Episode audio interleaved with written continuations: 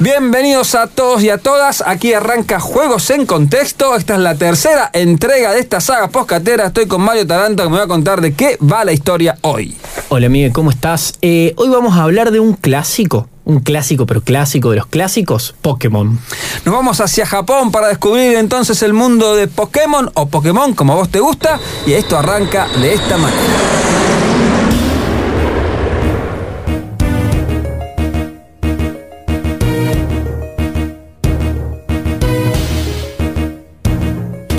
Bueno, Mario querido, Taranto querido, ¿cómo, te, cómo preferís que te diga? En todas formas me han dicho Maranto, Tar ahora se está popularizando más Maranto, me dicen mucho Maranto, pero toda la vida me dijeron Taranto. No, entonces te voy a decir Maranto. Bueno, ¿Eh? Bueno, abr- abrimos entonces el juego con Pokémon o Pokémon. Contame, ¿qué es lo que nos presentás hoy?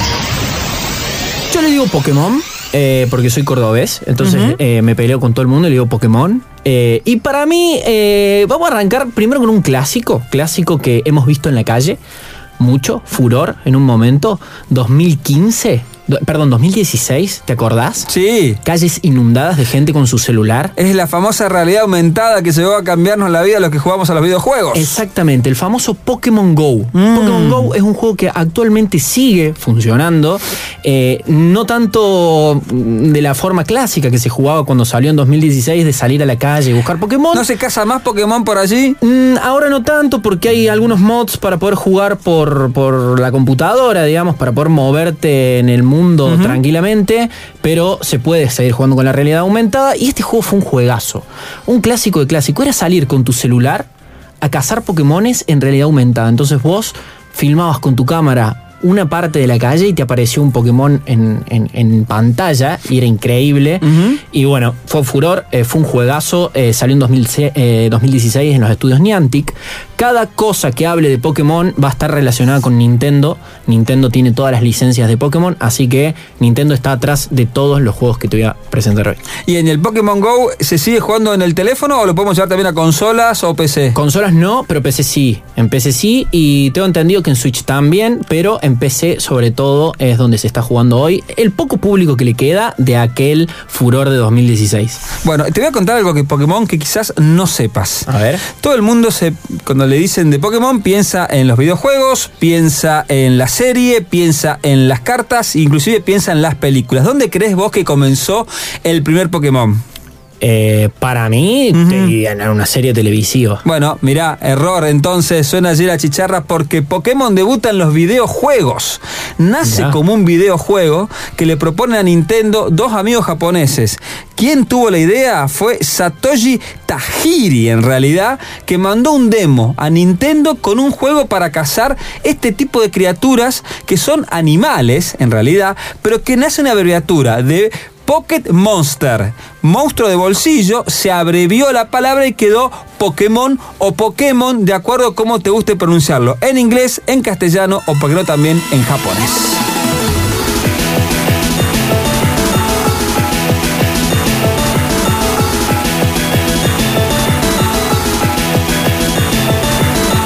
Repasando entonces qué trae el universo de Pokémon a los videojuegos y hay novedades, Mario. Dos novedades, dos estrenos. Uno ya está en curso, uno lo pueden encontrar eh, en Android en este momento o en cualquier plataforma de Nintendo, Nintendo Switch, etcétera, etcétera, que es Pokémon Unite.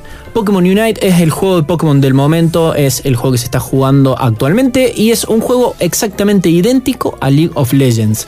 Es un juego como LOL, como el popular League of Legends, eh, solo que está ambientado en formato Pokémon, tiene habilidades de cada Pokémon especiales y la idea es tumbarle las torres al equipo rival. 5 contra 5, se juega online entre 5 personas que comparten un mismo equipo. Cada persona va a llevar un Pokémon, ese Pokémon va a tener una habilidad, esa habilidad va a ser usada en combate contra los otros 5 Pokémon.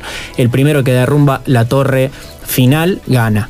En este formato que me estás contando que tiene este juego, los gráficos son muy parecidos a lo que es el League of Legends. Hay que tener equipos muy buenos y que hagan poder correr bien el juego o con una placa base banca. Como te digo, al estar para Android, son juegos súper populares, son juegos que entran en cualquier consola, en cualquier PC.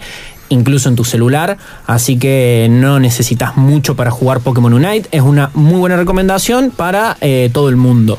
Y otra recomendación que todavía no salió, que va a estrenarse y que toda la comunidad de Pokémon está esperando, es Pokémon Legends, que va a ser un juego que va a revolucionar el mundo de Pokémon porque va a ser un juego de mundo abierto para consolas, para PC. Acá sí vas a necesitar una PC un poquito más potente, porque va a ser un juego estilo Minecraft, si se quiere, de mundo abierto, pero donde eh, vas a tener un mundo para conquistar Pokémon, para caminar, para explorar, para divertirte, para empezar tu propia aventura. Y allí en este juego que decimos que es de próximo lanzamiento, ¿podés elegir vos los personajes o en realidad tenés que hacer la gran historia que tiene siempre Pokémon, que es entrenador de Pokémon, en este caso Ash, quizás es el más conocido de todos por los dibujos animados, pero vos que tenés que conseguir los Pokémon, tenés que entrenarlos y hacerlos pelear, o los vas eligiendo, ¿cómo es la modalidad? Siempre Pokémon arranca con una elección de tres Pokémon eh, la famosa incubadora, donde vos elegís tu primer Pokémon para aventurarte y em, empezar a poder eh, competir, porque si no, no puedes competir. Si empezás de cero, no puedes atrapar un Pokémon. Eh, los Pokémon combaten entre ellos. Entonces, al combatir entre ellos, siempre te dan uno a elección y ahí arranca el game. Ahora que estamos hablando entonces ya de las criaturas, elegimos tres Pokémon o Pokémon para contarte quiénes son. A ver. A ver si están tus preferidos aquí. El primero es Pikachu. Bueno, clásico. Pero ¿sabes cuál es el dato de Pikachu? No fue el primer Pokémon. En realidad era el número 25 y aparece en el primer videojuego de Pokémon. Es el tipo eléctrico que sí es de la primera generación, pero además se convirtió en el Pokémon más famoso y más conocido de la historia, porque siempre en el anime que vino después es el que acompaña al protagonista que es Ash, incluso tiene una banda sonora muy buena, la primera temporada donde ya aparece esta criatura y se convirtió en el símbolo ahora mundial de los Pokémon. Ese es el 1. El 2, quizás te lo conozcas, Charizard ¿te suena? No hay Pokémon que no conozca, ¿eh? ¿En serio? Estamos, en un terreno que, es el mío. 890 criaturas. ¿eh? Uf. Son unas cuantas. Las conozco casi todas. Bien. Charizard. Ya me asusté, ¿viste? Ahí recuerda un, poquito. Un poquito. ¿Charizard te gusta? Me gusta mucho, sí. Bueno, es el Pokémon tipo fuego volador. Aparece por primera vez en Pokémon Red y Blue, rojo y azul. Y se puede obtener como Pokémon inicial a Charmander pero hay que llevarlo después al nivel superior y se convierte entonces en Charizard, porque evolucionan los Pokémon. Exactamente. Tenés a Charmander, Charmeleon y Charizard. Son sus tres eh, etapas evolutivas. Y el Pokémon preferido que yo elegí para traerles es Mewtwo. De la película. De la película, además. Bueno, es una criatura ficticia. En este caso no tiene ningún animal que lo pueda referenciar a, Michu. Un Pokémon legendario tipo psíquico. Aparece en Pokémon Red y Blue. Allí es capturado por el jugador. Y es el Pokémon número 150 de la guía de Pokémon a nivel mundial. Y el dato es que fue creado genéticamente a partir del ADN de Mew de ahí deriva su nombre y entonces lo vemos también evolucionar, pero en la sexta generación. Exactamente. Bueno, esos son tres que elegimos para contarte de Pokémon, pero espera que quede un poquito más todavía aquí.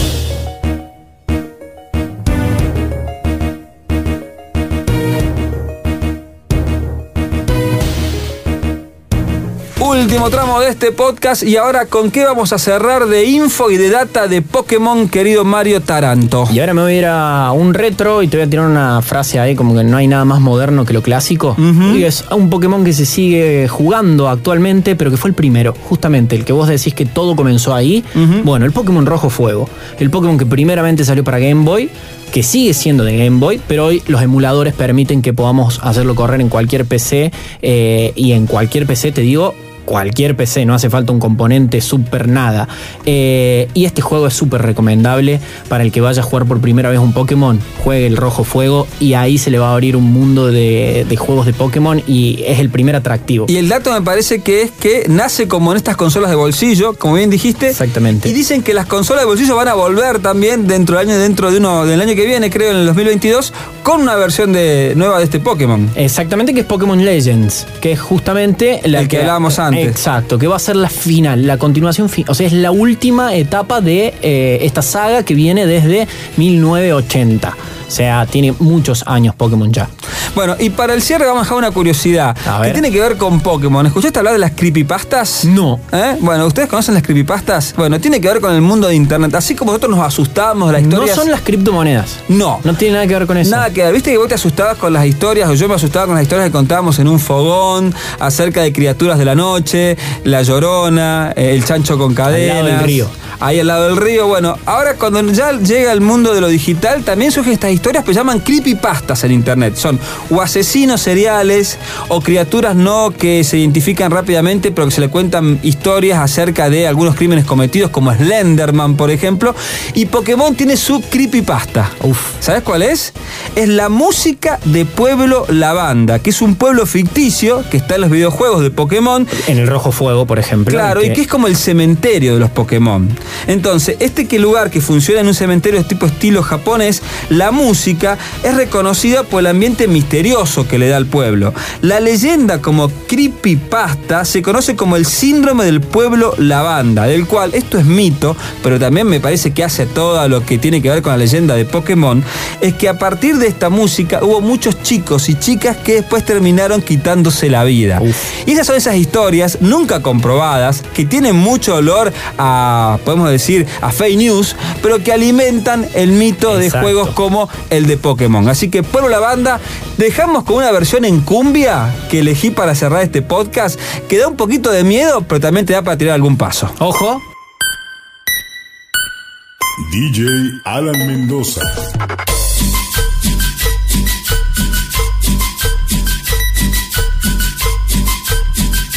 Guarda, ¿eh? De oscuro a claro rápidamente. Totalmente. ¿Nos encontramos la próxima? Nos vemos la próxima, Miguel. Gracias, Mario. Mucha suerte.